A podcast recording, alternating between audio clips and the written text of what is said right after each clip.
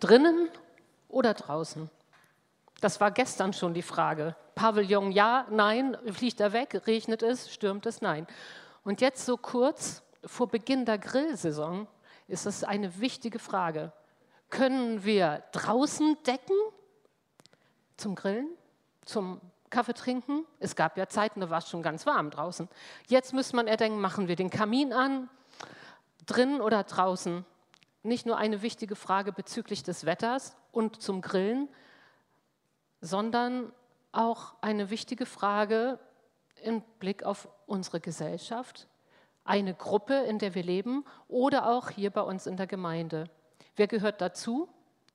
Wer wird geduldet? Wer steht am Rand? Und wer gehört definitiv nicht dazu? Wer ist drinnen und wer ist draußen? Darum geht es auch in einer Begebenheit, die Lukas in seinem Evangelium aufgeschrieben hat. Und ich habe vorher allen Beteiligten gesagt, sagt es nicht, weil alle sagen, oh, die Geschichte kennen wir schon. Es hat geklappt, aber ihr kennt die Geschichte trotzdem. Und ich hoffe trotzdem, dass es euch manche Augen neu aufschließt. Es geht um die Frage, wer steht drin und wer steht draußen. Es ist tatsächlich die Geschichte aus Lukas 19, die Verse 1 bis 10. Jesus kam nach Jericho und zog durch die Stadt. Und sieh doch, dort lebte ein Mann, der Zachäus hieß. Er war der oberste Zolleinnehmer und sehr reich. Er wollte unbedingt Jesus sehen, wer dieser Jesus war. Aber er konnte es nicht, denn er war klein und die Volksmenge versperrte ihm die Sicht. Deshalb lief er voraus und kletterte auf einen Maulbeerfeigenbaum um Jesus sehen zu können, denn dort musste er vorbeikommen. Als Jesus an die Stelle kam, blickte er hoch und sagte zu ihm, Zachäus, steig schnell herab, ich muss heute in deinem Haus zu Gast sein. Der stieg sofort vom Baum herab, voller Freude nahm er Jesus bei sich auf.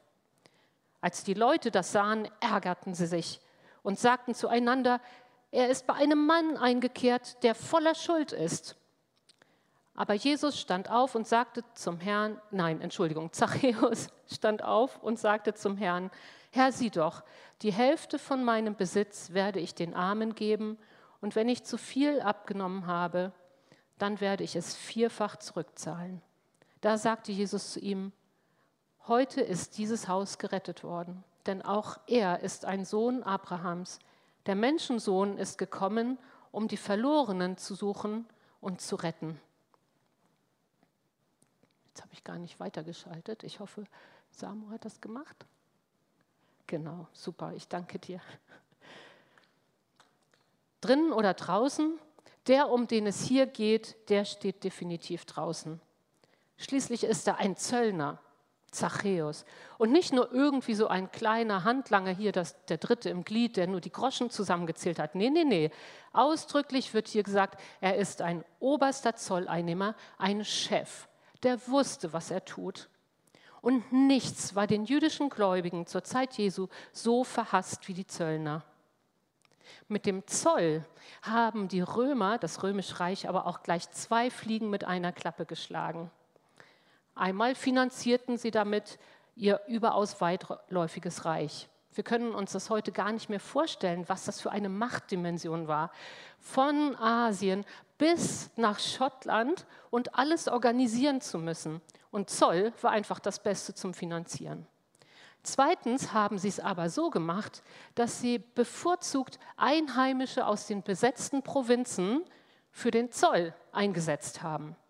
Und damit untergruben sie den Zusammenhalt im besetzten Volk. Das heißt, genauso war es auch in Israel. Es waren Juden, Einheimische, die die Zollstation pachten konnten.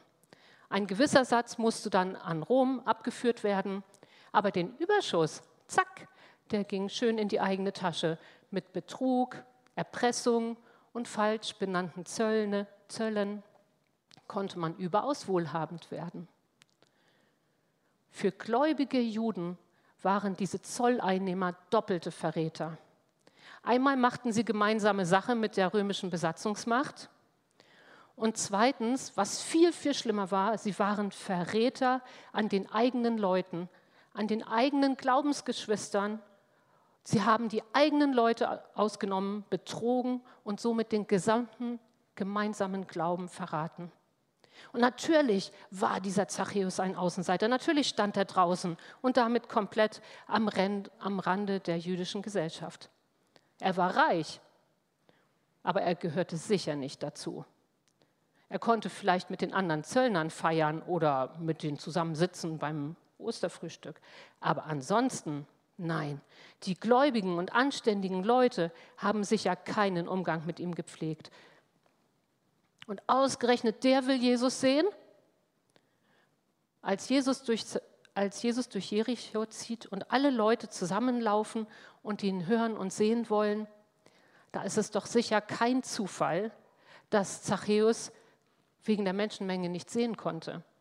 Einmal war er wohl ein bisschen klein, aber ich kann mir schon vorstellen, und ihr euch sicher auch, wie die anderen sich noch ein bisschen größer gemacht haben und ein bisschen mehr zusammengerückt sind, damit dieser kleine, schmierige Zöllner nichts hier sehen kann. Dass dieser verhasste Zöllner nicht den Messias sehen kann. Wer könnte unser Zachäus heute sein, der uns so ausgenutzt, gekränkt und verraten hat, der in unserem gerechten Zorn zu Recht am Rande steht, der eigentlich keinen Platz mehr in unserer Mitte verdient hat. Ich habe mal gelesen, dass es eigentlich so drei Sachen gibt, worüber wir Menschen stolpern können. Das ist Geld, Macht und Sex. Und letztendlich wissen wir alle, dass auch in unseren Gemeinden Menschen über diese drei Sachen fallen. Und wie furchtbar ist es in einer Gemeinde, wo Geld veruntreut wird, wo Macht missbraucht wird oder wo es um sexuelle Verfehlung geht. Wie gehen wir damit um? Wie schrecklich ist es? Das ist ja nicht nur, weil es ein Straftatbestand ist, sondern es geht doch darum, dass wir uns von unseren Geschwistern so belogen und betrogen fühlen, dass wir denken, das, das hat hier keinen Platz mehr, das geht nicht mehr, da ist eine rote Linie über, übertreten. Das sind vielleicht krasse Beispiele, aber vielleicht macht es deutlich, wie tief die Kluft war zwischen den Leuten, den gerechten Gläubigen und Zachäus, der ja auch ein Teil der jüdischen Gesellschaft eigentlich war. Und was Jesus und seine Barmherzigkeit uns heute und damals den Menschen auch manchmal zumuten. Zachäus stand definitiv draußen. Und trotzdem, trotz dieser kalten Schultern und dieser offenen Ablehnung, will er Jesus sehen. Und dafür ist er bereit, sich lächerlich zu machen. Das muss doch wohl ein lächerlicher Anblick gewesen sein, als dieser kleine reiche Mann da auf einen Baum klettert und alle gucken dabei zu. Und es ist ihm auch irgendwie egal, ob die Leute lachen. Zachäus klettert auf einen Maulbeerfeigenbaum der steht in Israel, da gibt es so ganz viele. Also das habe ich nur gelesen, soweit bin ich noch nicht gekommen und hat große, tiefe, ausladende Äste, sodass man auch ganz bequem, auch als erwachsener Mensch, da hochklettern kann, ohne dass man sich den Hals bricht. Und von da oben hatte einen guten Ausguck und vielleicht kann man sich auch ein bisschen verstecken und so im Laub nur so ein bisschen von oben gucken, Erstmal nur so aus der Ferne, aus der Sicherheit. Und ich habe ein Bild mitgebracht. Es gibt tatsächlich in Jericho einen Zachäusbaum. Den kann man angucken. Der steht da heute noch. Das ist natürlich, naja, vielleicht ist es ja der Zachäusbaum, ich weiß es nicht. Also so sieht jedenfalls ein Zachäusbaum aus. Falls ihr mal hinfahrt. Und da ist er nun hochgeklettert und sitzt da oben und guckt so ein bisschen aus dem Laub und weiß nicht, was kommt auf ihn zu. Aber dann ist Jesus da und alles ändert sich. Denn Jesus ist die Tür zwischen drinnen und draußen. Jetzt muss ich mal gucken, ob ich selber. Genau. Jesus ist die Tür zwischen drinnen und draußen. Als Jesus an die Stelle kam, sagt, blickte er hoch und sagte zu ihm, Zachäus, steig schnell herab. Ich muss heute in deinem Haus zu Gast sein. Zachäus stieg schnell vom Baum herab, voller Freude nahm er Jesus bei sich auf. In all dem Gedränge dieser Menschenmenge fällt Jesu Blick ausgerechnet auf Zachäus, oben in dem Baum. Die anderen Menschen waren doch alle um ihn rum. Was guckt Jesus denn nach oben? Und plötzlich geht es nur noch um die beiden, nur noch ihn, nur noch Zachäus im Blick und er spricht ihn an.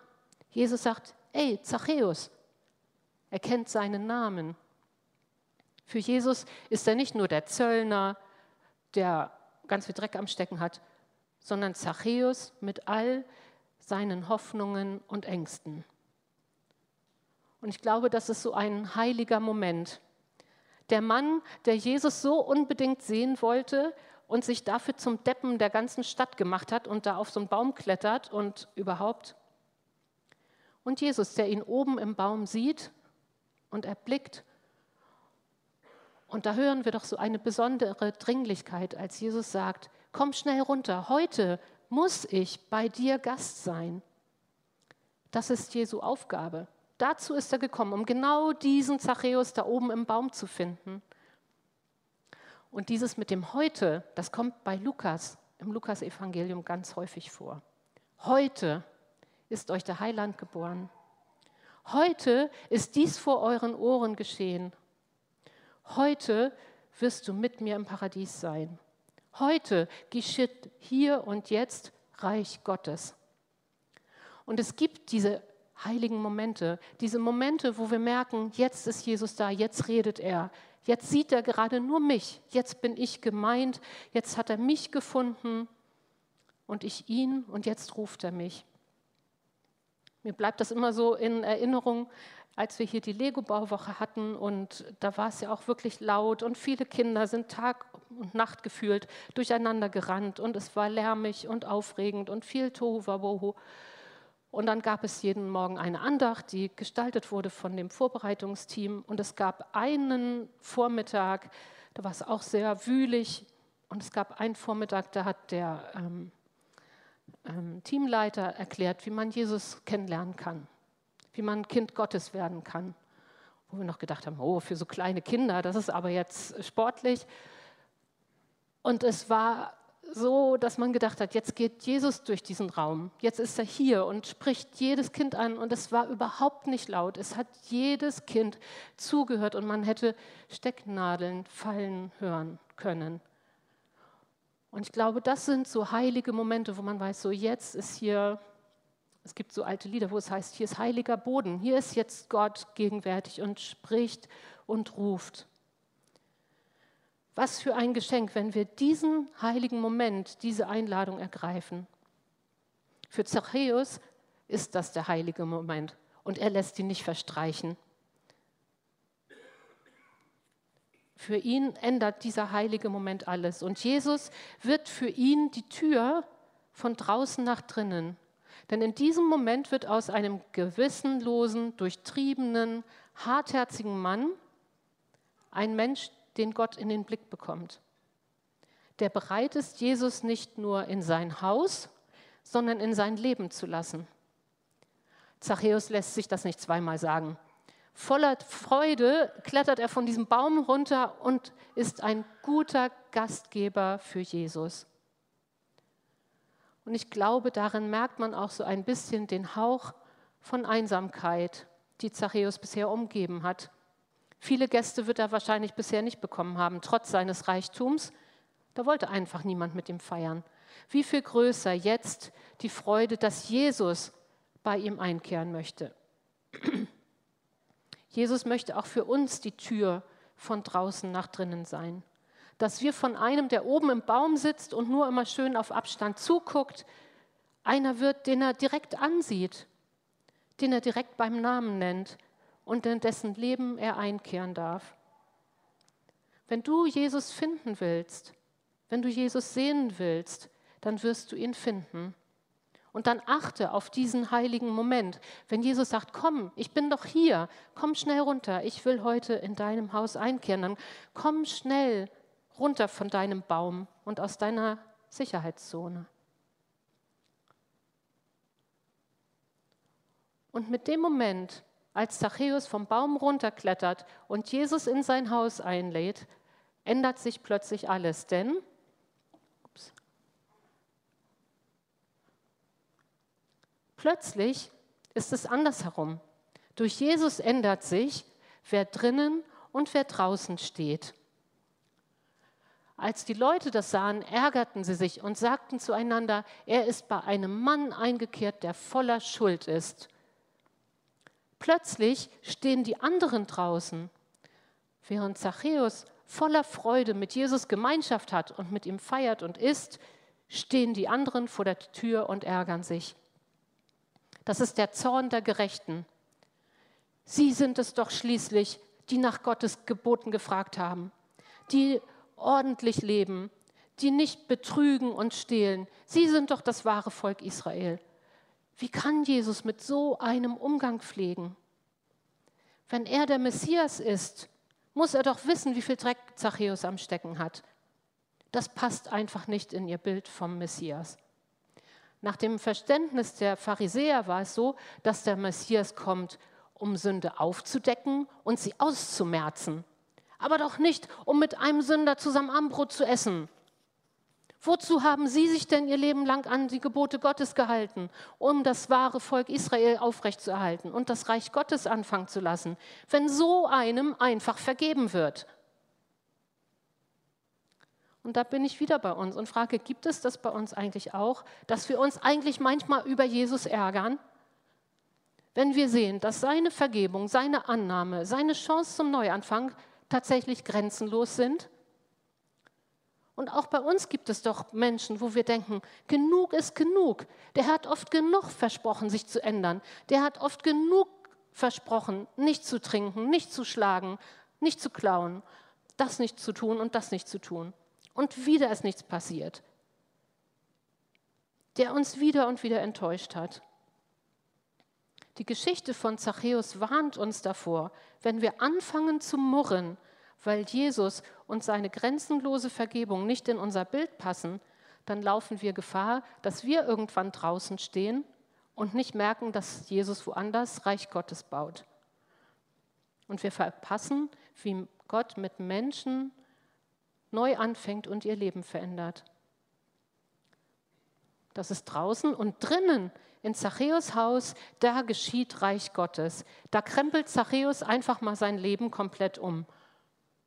Aber Zachäus stand auf und sagte zum Herrn, Herr, sieh doch, die Hälfte von meinem Besitz werde ich den Armen geben, und wem ich zu viel abgenommen habe, dem werde ich es vierfach zurückbezahlen.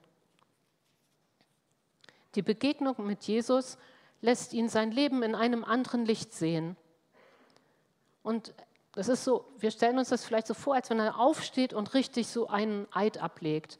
Und es ist sehr ernst und feierlich. Er macht eine offizielle Ansage.